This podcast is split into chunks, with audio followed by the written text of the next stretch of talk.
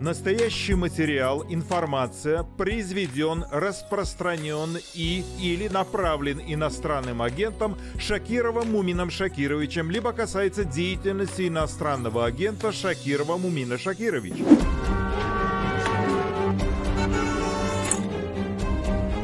Дети будут наследовать власть от родителей. Так я это себе вижу. Где в этой конструкции трансформации власти есть слабое звено? Слабое звено Путина – война. Война, война, потому что он ее и хочет поэтому закончить.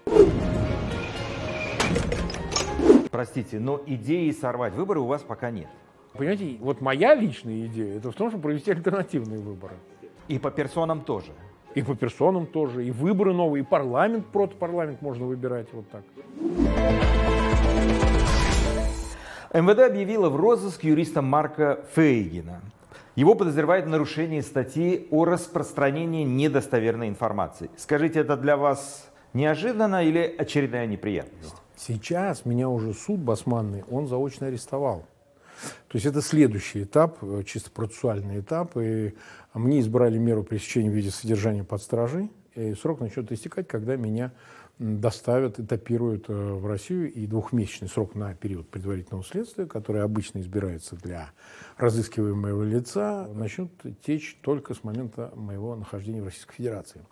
Это все ожидаемо, это процессуальные этапы, которые шли, двигались в течение вот всего прошлого года. Я знал о том, что и дело есть, и вроде как не одно дело. Мой адвокат, во-первых, направлял запросы и так далее. Но поскольку документов не было, то я как-то эту тему не педалировал, потому что ну, нужно все время, я вот исхожу из того, как, может, в прошлом адвокат, нужно все время как-то доказывать. Поэтому, когда я говорил, ну, какие-то дела есть, я ждал, пока они, э, собственно, его обнародуют. И действительно, мне обвинение предъявлено было в августе прошлого 2023 года именно по этой статье 207.3.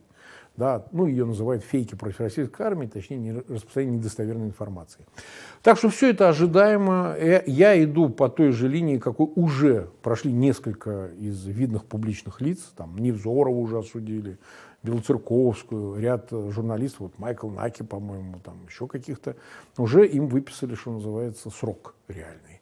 Вот, заочно, естественно. Эти суды могут проходить заочно, потому что эта категория статей подпадает под заочное осуждение – вот, тяжкие, особо тяжкие и так далее э, преступления. Поэтому все очень закономерно, равно как и мое нахождение в списке иноагентов с апреля 22 года, равно как и нежелательных лиц Генпрокуратура в отношении меня выносила решение. Ничего особенно такого экстраординарного не произошло.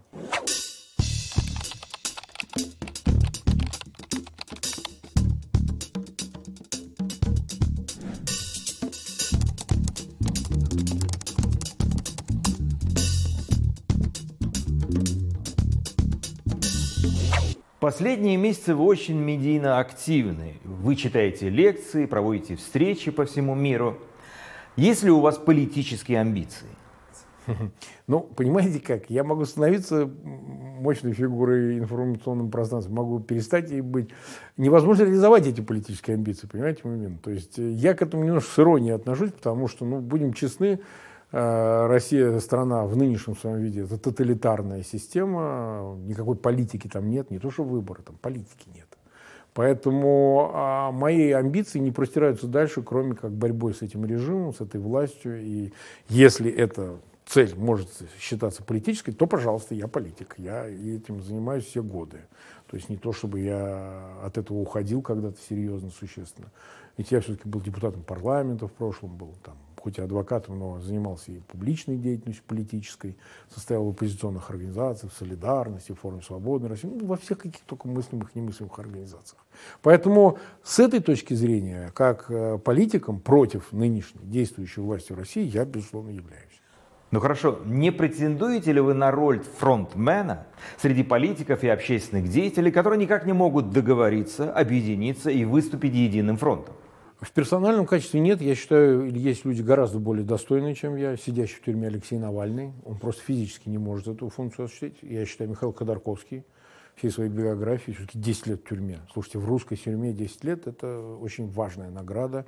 Можно спорить, там, политические подходы, взгляды, но здесь имеет значение бэкграунд такой вот. Да? Поэтому ничего места я оспаривать не хочу, не желаю и не считаю себя вправе.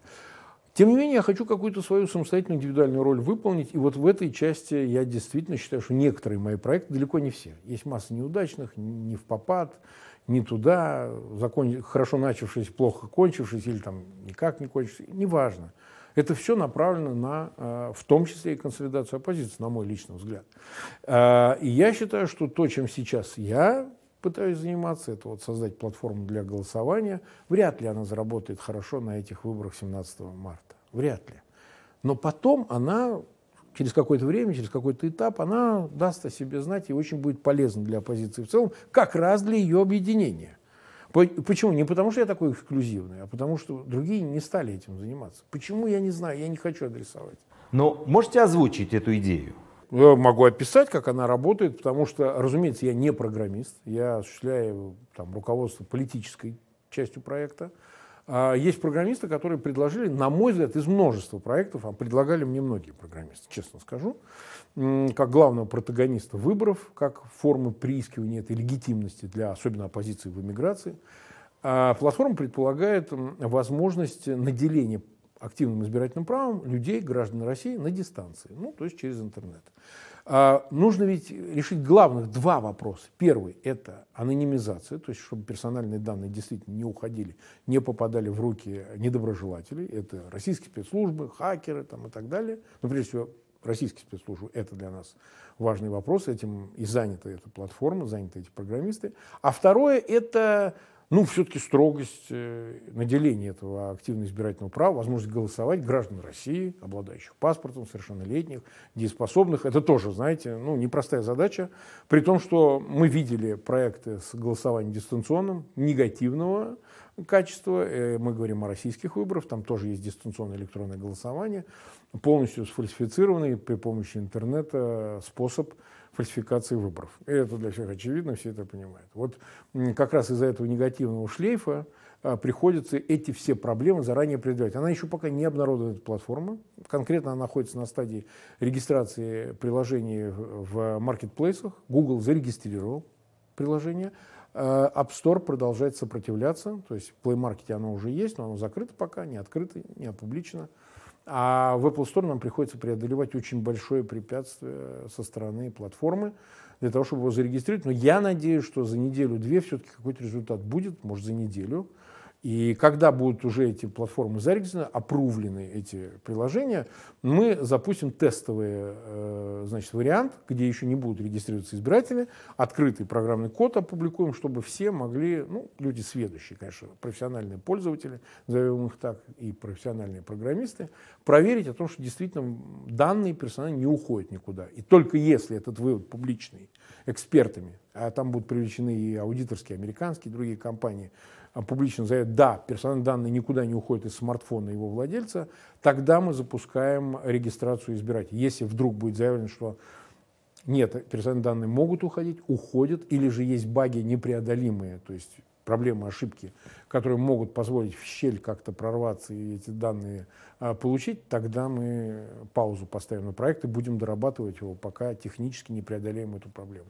Эту идею вы, наверное, назовете платформа Марка Фейгина, так? Да нет, ну не так. Это будет просто голосование по выборам и так далее. Нет, ну просто на базе моего аккаунта Фейгин Live она регистрируется, потому что так проще ее зарегистрировать. Но это будет отдельное приложение. Объясните вот какому-нибудь рядовому избирателю по фамилии Иванов из Сызрани, на что он должен обратить внимание и на какие кнопки он должен нажать, чтобы принять участие в голосовании.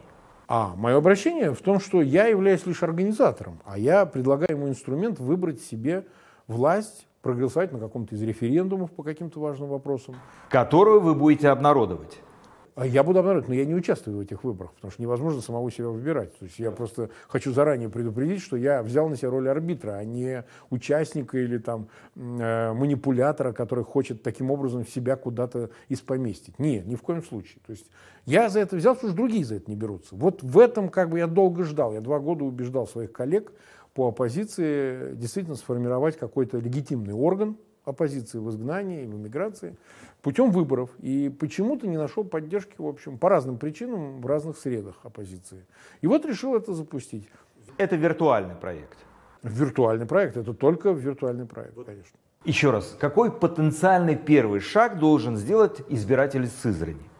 Ну, он должен будет, как только будет зарегистрирован приложение, если у него есть смартфон, Э, на базе Android или на базе Apple, соответственно, скачать приложение, а в дальнейшем, когда оно будет э, одобрено и что действительно его персональные данные никуда не уйдут, он будет прижимать просто, регистрироваться и прижимать э, телефон, к телефону биометрический паспорт. Таких выдано 35 миллионов, и данные этого биометрического паспорта остаются в его телефоне. Будучи проверенными платформой, он просто получит оригинальный, ну, как скажем, отпечаток, право на единожды голосование. 17 марта, если мы успеваем по срокам, он будет выбирать себе посредством этого власть. Понимаете? Да, эта власть, может, не вступит в свои права, она не начнет действовать, но у него появится инструмент, как э, участвовать в реальной жизни э, страны, в реальной жизни общества путем выборов, а не то, что предлагает э, путинская система, суррогат этого всего. Это даже не фальсифицированные выборы, это просто не выборы. Там никого не выбирают, там просто объявляется потолка результат подмена происходит. Я представляю, как сейчас потирают руки хакеры из ФСБ, чтобы проникнуть на эту платформу и скачать всю базу данных. Смотрите, э, как раз именно не на сайте, а именно в приложении это сделать сложнее всего. То есть, наверное, теоретически хакеры могут зайти в телефон, смартфон каждого пользователя, но это все на базе блокчейна, понимаете? Нет никакого сайта, где собираются данные а, этих пользователей. Поэтому вероятность гарантии от того, что эти данные никому никогда не попадут, почти близка к абсолютной. Но ничего абсолютно не существует, всегда риски есть. Марк, вы прекрасно помните эту историю с ФБК, когда база данных э, умного голосования попала в руки спецслужб. А, да, потому что это умное голосование, платформа, она собирала эти данные, персональные данные у себя на сервере. И, насколько я понимаю, агент раскрыл эти данные, передал их просто доступ, эти ключи в, в Лубянку каким-то кураторам. Да. То есть здесь не будет этого звена, понимаете? Нельзя будет э, э, где-то собранные данные, они просто не собираются, чтобы кто-то хотя бы что-то передал. Передать можно анонимный от, отпечаток, оттиск, наверное, и не более того. А в сам телефон, смартфон доступа ни у кого, кроме самого пользователя, нет. Если только его телефон попадет в руки недоброжелателя, э, откроет код и увидит, что у него есть такое приложение, только в этом случае он рискует э, быть узнанным как участвующий в таком голосовании человек. Ну, тут... Слушайте, а вот то, что за Надеждиным стоит очереди по 100 тысяч, и данные сразу относятся на Лубянку из ЦИК, это как? Вы извините, но у Бориса Надеждина нет шпионских игр. Люди открыто приходят, их все снимают, они передают свои данные и ставят подписи. Ну, я с вами согласен, но там точно именно это и происходит. Вот этого никто не может отрицать. Ваше отношение вот к тем телодвижениям вокруг Бориса Надеждина? Вы знаете, я вижу, что большая часть людей пацифистски настроена, против власти настроенных, они хватаются за соломинку. Им хочется поверить, что в этой системе есть брешь есть э, какая-то, пусть даже гипотетическая возможность оспорить эту систему, ну или хотя бы высказать свой вот в таком виде э, нет, там, свой протест против того, что творится. Я хочу их расстроить, что это иллюзорное ощущение, и, так сказать, власть никогда не затевает в рамках своих правил проектов, которые чреваты хоть какими-то рисками. Я думаю, что людям хочется в это поверить, но это недостаточно для того, чтобы это все заработало. К сожалению, я думаю, и в этот раз, как и в случае с Собчак на прошлых выборах, с Прохоровым, в свое время с Хакамадой, будет повторение одного и того же. Разочарование 17 марта такое глубокое, что... То есть вы бы в эту километровую очередь не встали в поддержку Бориса Надеждина, так?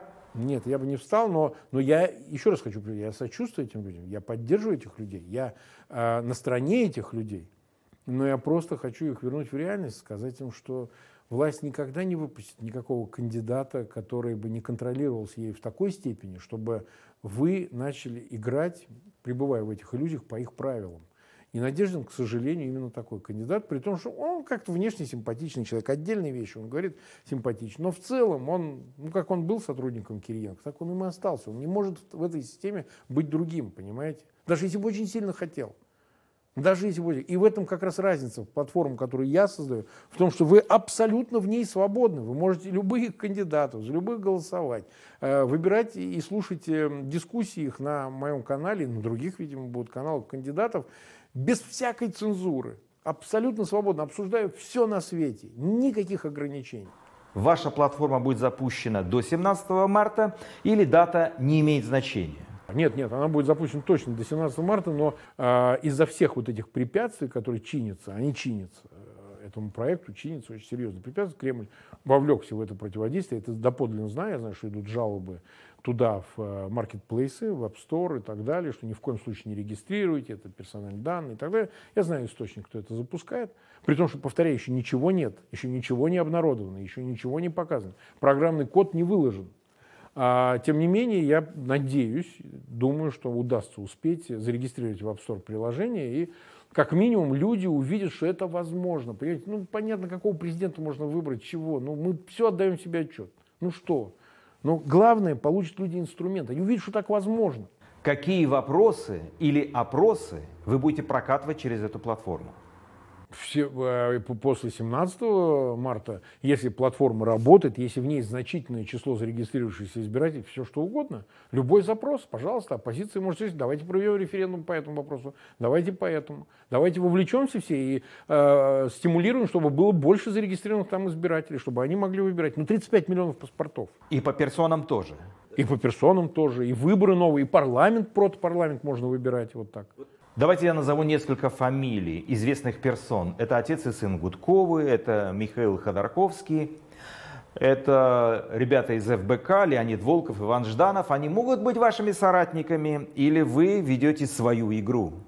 Э, нет, сейчас я иду отдельным путем. Я уверен, что они за этим внимательно наблюдают, но я знаю, за ним наблюдают. И если будет проект успешен, то, конечно, мы сможем найти общий язык, договориться и запустить эту платформу в пользу всех инициатив, которые могут в дальнейшем возникнуть. Я уверен в этом, что это будет поддержано. Но как это обычно бывает, ты сначала первый пробеги эту дистанцию, докажи нам, что это все работает, тогда мы подумаем. Это так принято, понимаете. Люди очень в оппозиции осторожны. Они боятся там, выглядеть смешными, боятся выглядеть несерьезными, неубедительными. Они боятся, что в этом есть какой-то подвох, что действительно персональные данные куда-то. Никто не хочет нести ответственность. Я это прекрасно понимаю. Ни в коем случае за их не, не осуждаю. Они обжигались уже, как вот э, Волков и ФБК.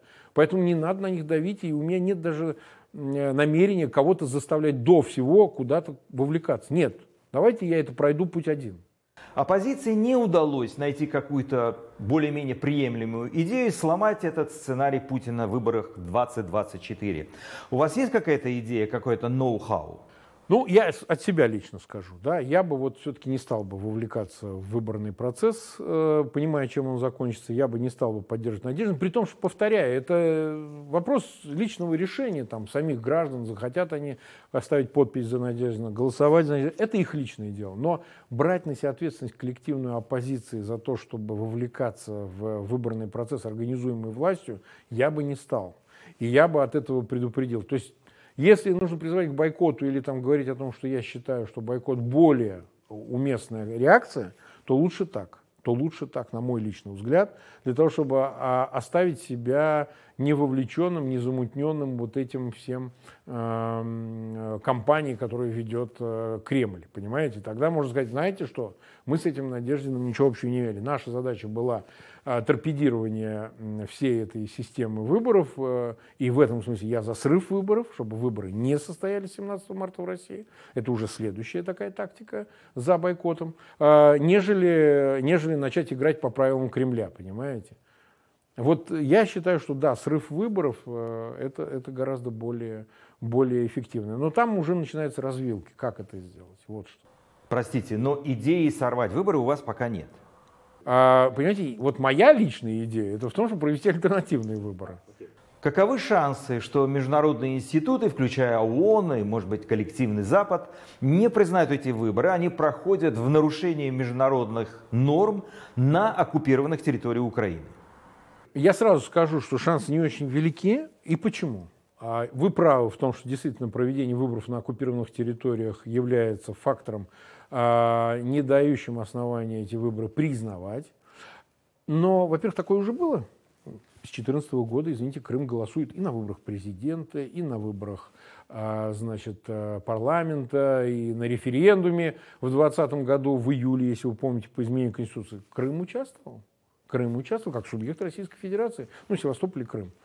И вы знаете, э, скажем так, легитимность, нелегитимность вообще вопрос не ставился. Может, никто больно Путина не поздравлял с каждым новым решением, каждым новым выбором, но и мы не видели больших высказываний про то, что Путин больше не легитимный президент. А от кого мы такое слышали? Да? Я даже не говорю об ООН, ООН вообще такая организация, от которой мало чего дождешься, а даже вот там от Европы, Америки такого не было. У меня подозрение, что и в этот раз от того, что действительно выбор пройдет в четырех еще областях, это Донецкая, Луганская, Запорожская и Херсонская, ну части их, наверное, Запад, скорее всего, промолчит. Просто промолчит. Он и не да не скажет, ни нет. Он и не признает легитимность, но а в куларах будут говорить, ну слушайте, ну мы выступили бы, что это нелегитимно, и все мы понимаем, что это нелегитимно. Но кто будет партнером по переговорам о войне? Мы же не можем обойти Путина как легитимную фигуру или нелегитимную фигуру, но фигуру, которая контролирует власть в России. Поэтому мы лучше промолчим. А что вы ожидаете от э, Путина, скажем так, на линии фронта или вокруг нее до и после выборов? Я бы сказал так. Э, до выборов будут какие-то попытки предприниматься, чтобы обеспечить их фон, но не резкие движения. Знаете, вот пойдешь в атаку, а у тебя в контратаку двинется э, значит, украинская армия, и эти 60 километров, например, на левом берегу от Крынок до э, Чонгара пробежит быстро. Так что тоже резких не жду вот каких-то действий, наступлений. Остается-то сколько? Что тут осталось? Февраль начался до 17 марта. Ждать полтора месяца. Не так-то, в общем-то, и много признаемся прямо, э, скажем честно. Поэтому я не думаю, что на линии фронта э, произойдут какие-то судьбоносные события. Наверное, будут продолжаться атаки под Авдеевкой, по линии фронта в Донбассе, может быть, частично где-то на юге еще что-то в Запорожье. Но серьезных изменений линии фронта до 17 я не жду, чтобы не испытывать этих рисков, не акцентировать внимание, не увеличивать жертвы, которые заметны были бы со стороны российских военнослужащих личного состава. А вот что после выборов? Ну, во-первых, я считаю, что Путин по полной воспользуется этой а, своей каденцией и приступит к сильному изменению системы в сторону ее еще большего огрубления. Ну, мой личный прогноз, что во власть будут заведены его а, родственники, отпрыски в более существенной степени, не только один сын Патрушева, Дмитрий Патрушев, который уже давно достаточно является министром сельского хозяйства. Но я жду появления его дочерей, ну, возможно, Воронцовой в качестве министра здравоохранения, что-нибудь такое. А, могу не исключать и Тихоновой в качестве министра образования. Тоже не исключено, пока об этом рано говорить. Ну, и либо какое-то качество. Могу еще раз ошибаться. Может быть, они состорожничают. Но, понимаете, на промежутке между 70 и 80 Путин хочет, не хочет, но ему нужно трансформировать систему под преемников. А преемники это не какие-то, как с Ельциным, значит, его пасынок Путин, да, или там не родной сын вот, души в нем не чаял. А все-таки он не может доверить власть кому-то чужому. Это будут молодой кооператив озера. Да, они мажорные, им нужно укрепиться в этой власти, им понадобится минимум 10 лет, чтобы себя как-то отпозиционировать от 40 до 50, но, скорее всего, этот процесс начнется именно сейчас. Э, из этих 12 лет Путину нужно потратить 10 на то, чтобы это было естественной передачей власти детям, понимаете? Вы пришли к этому мнению после того, как э, совсем недавно было опубликовано большое интервью с дочерью Путина Марией Воронцовой, так? Ее интервью? Да, да. А зачем его показали? Зачем она рассуждает о человекоцентричности России там, и что а для чего? Вот почему ей надо идти на экран? Почему ей надо вообще заниматься тем, чем она занимается? Биотех, ну там Юрий Ковальчук за ее спиной стоит, неважно. Ну, то есть, для чего ей это надо? Ведь она миллиардерша, она во втором браке за неким Нагорным. У нее благополучная жизнь. У нее дети от э, ее э, Фасньорита, значит, первого супруга, голландца. Она тоже якобы имела голландское гражданство, но, думаю, они как-то решили этот вопрос, чтобы не светить его. И так далее. То есть я другого объяснения не нахожу, кроме как, ну, как дети должны быть э, полноценной частью процессу управления государством. Вот так я это вижу. А зачем Патрушева ввели в качестве министра сельского хозяйства? Выпускника Академии ФСБ там, и так далее. Он что, сильно понимает что-то в сельском хозяйстве? Ну, как бы он управленец, да, они могут сказать, но это же сын Патрушева. Поэтому в этом я вижу ну, определенную линию, политическую линию поведения, да, оформления ее. что дети будут наследовать власть от родителей. Так я это себе вижу. С сыном Патрушева, министром сельского хозяйства, могут быть проблемы. Прекрасно знаем опыт передачи власти в Казахстане, когда Нурсултан Назарбаев передал Такаеву, потом чуть ли не произошел дворцовый переворот, ему удалось удержать власть, и он отправил в историю навсегда Нурсултана Назарбаева. Тут связка отец-дочь, конечно, видится более крепкой. А вот вы помните, что Назарбаев-то Доригут э, в опалу завел. Ну, там проблемы были связаны еще с ее мужем покойным, который в австрийской тюрьме загадочно умер и так далее, который выступил против Назарбаева с сыном, э, одним из э, Дориги, который, ну, тоже с ума сошел и умер в Лондоне. Но он доверился Такаеву, а не Дориге, которая вообще-то была руководитель Сената, по-моему, да, одной из палат парламента Э, главной э, партии, значит, государственной. И тем не менее он по этому пути не пошел и, наверное, себя сильно корит за это. Наверняка в внутренних разговорах в семье, наверное, ему дочь высказывает. Ну что ж ты, вот ты видишь, к чему это все привело? Да, он благополучно доживает свой девятый десяток. Окей.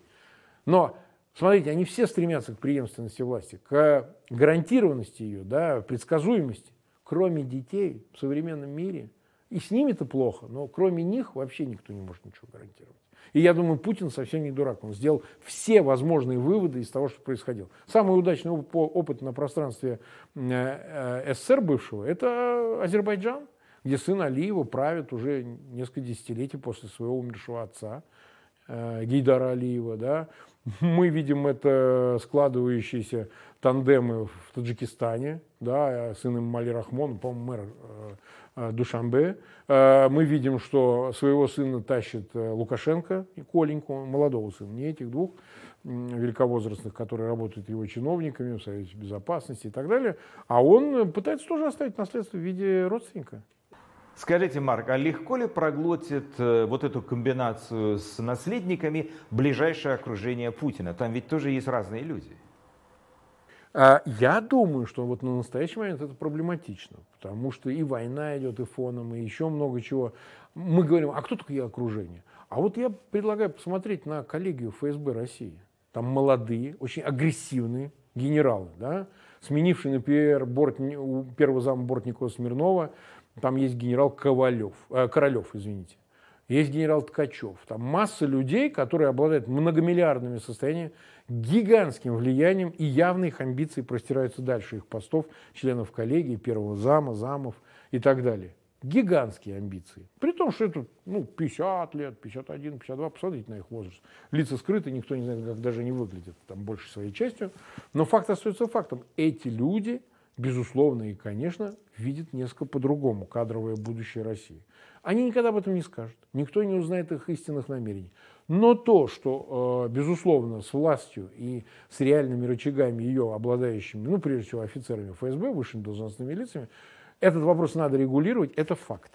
Я думаю, сейчас, вот в настоящую минуту, если поставили дочь, она по возрасту соответствует, э, ту же Марию Воронцову, преемнику Путина, а Путин уехал бы отдыхать, это бы не прошло. А через 10 лет, Бог знает, может быть, вполне может и, как говорится, состояться такая передача. Где в этой конструкции трансформации власти есть слабое звено? Слабое звено Путина – война война, потому что он ее и хочет поэтому закончить-то. Ну, на своих условиях, значит, э, записать себе в актив то, что он может получить, территории 20% Украины, нейтральный статус, перспективу дальнейшего военного продолжения через какое-то время, не завтра, и захватить всю Украину. Но война продолжает оставаться уязвимым местом Путина, потому что она не прошла, не случилась по задуманному плану. Там, ну, мы огрубим его, условно утрируем, скажем, э, Киев за три дня. Да? Это уже не произошло. То есть это продлилось уже скоро два года. В этом месяце будет два года, как она идет, и она несет издержки, безусловно. Это гибель э, военнослужащих. Вообще 500 тысяч погибло, как пишет Гардиан. Еще ситуация осени, когда 500 тысяч, огромная цифра, сейчас еще больше, видимо.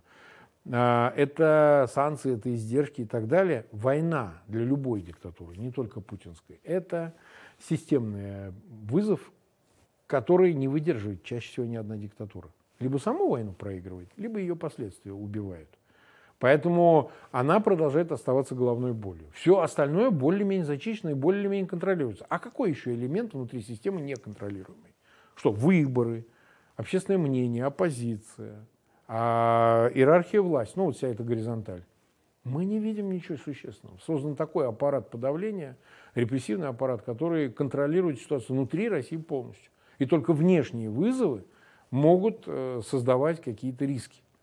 Поэтому война, если представить, что в какой-то момент, а, опять же, может сейчас это не просматривается, но если у Украины одержит какие-то существенные победы или настроение в армии все больше будут склоняться к дезертирству, или же генералитет скажет, что мы не можем выполнить те задачи, которые перед нами ставить, и уже надо заканчивать.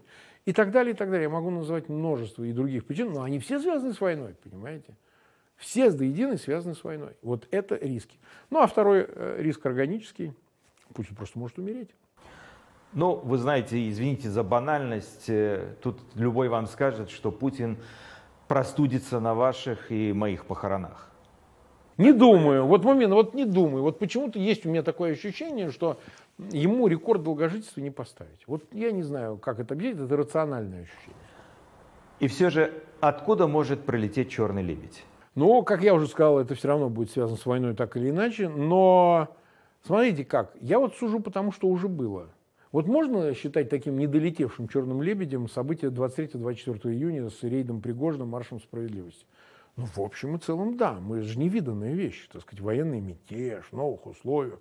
Да еще вот такой, в таком виде, когда за полдня фактически доехали до Ступина. И не встретив никаких препятствий ни в Ростове, ни по всей трассе, а через Воронеж и дальше. Может ли что-то подобное быть? Ну, раз такое один раз было, что было один раз, повторится еще раз. Это не я сказал, это в Библии написано. Поэтому с этой точки зрения я не исключаю, что вот что-то подобное может повториться, но по-другому, в другом виде может случиться именно такое. Все равно я это связываю с войной.